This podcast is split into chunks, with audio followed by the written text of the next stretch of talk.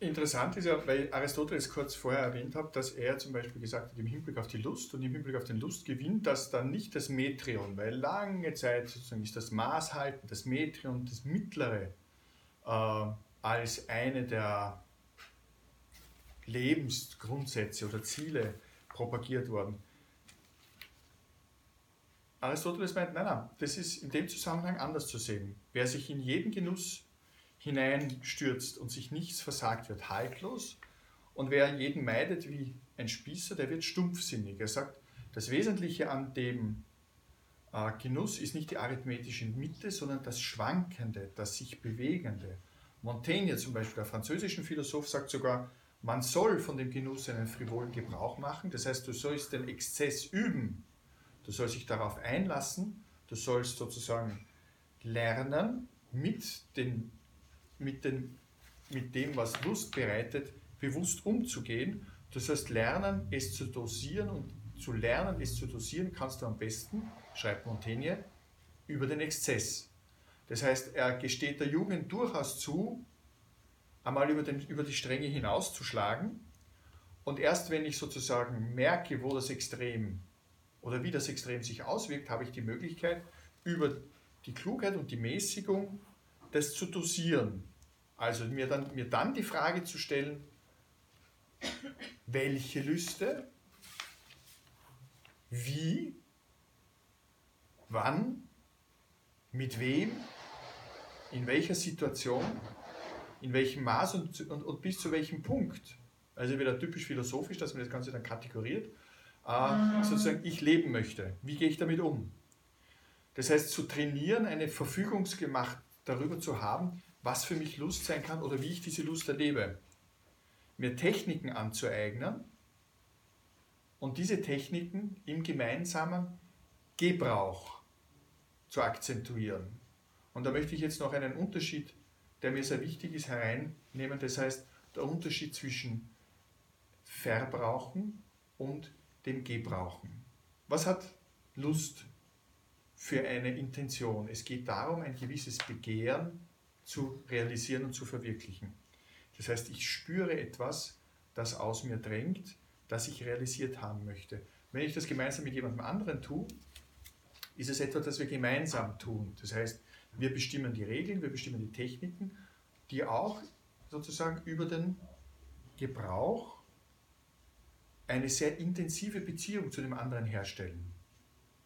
Ich kultiviere das, was Lustgewinn sein kann, in dem Miteinander, indem ich im Idealfall jemanden habe, mit dem ich das gemeinsam tun kann, den oder die ich nicht als Objekt meiner, meines Begehrens zum Verbrauchen benutze, sondern wo wir gemeinsam uns Techniken aneignen,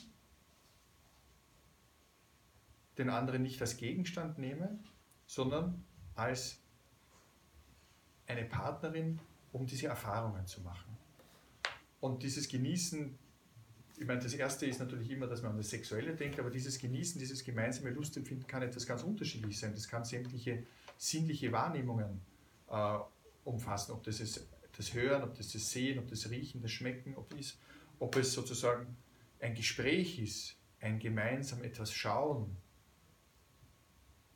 Das heißt, da könnte man dann von so, einer, von so etwas sprechen wie einer Kunst der Erotik, dass das, was sozusagen Lustgewinn bringt, gemeinsam erfahren wird und dass man sozusagen sich dem gemeinsam annähert.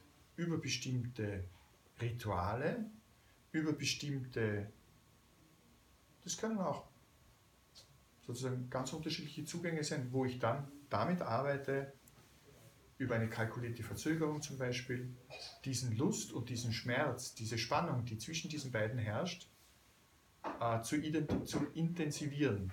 Dass wir gemeinsam daran arbeiten, diese Grenzen wahrzunehmen und diese Grenzen möglicherweise auch zu verschieben.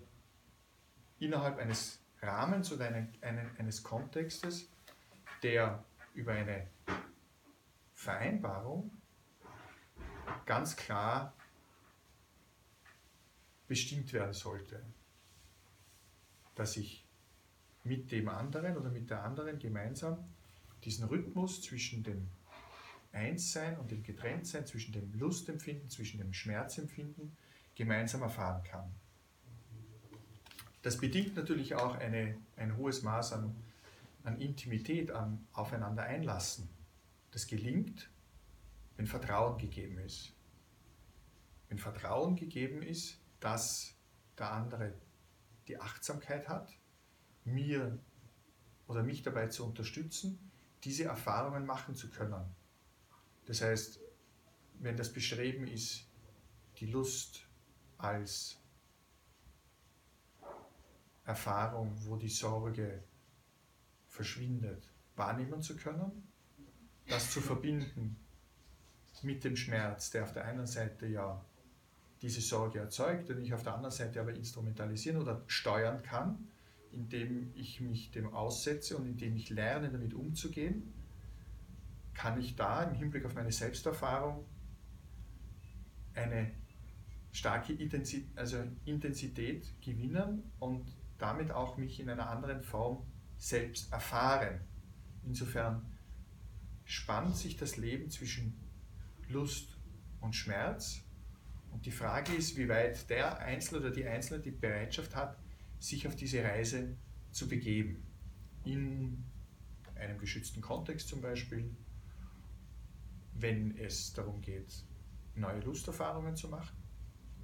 Oder auf der anderen Seite, wenn ich nochmal den Bogen zurückspanne, im Hinblick auf Schmerzerfahrungen, wie ich diese in einem neuen Bereich oder Kontext so definiert kann, dass sie für mich nicht als Sorge bewusst werden, sondern dass ich sie produktiv im Zuge der Selbsterfahrung akzentuieren kann und intensivieren kann und dafür für mich eine neue Form von Tiefe erreichen kann. Das wäre sozusagen so das Spannungsfeld, in dem sich dieses Schmerz auf der einen Seite und Lustgewinn oder Lustempfinden auf der anderen Seite äh, bewegen kann.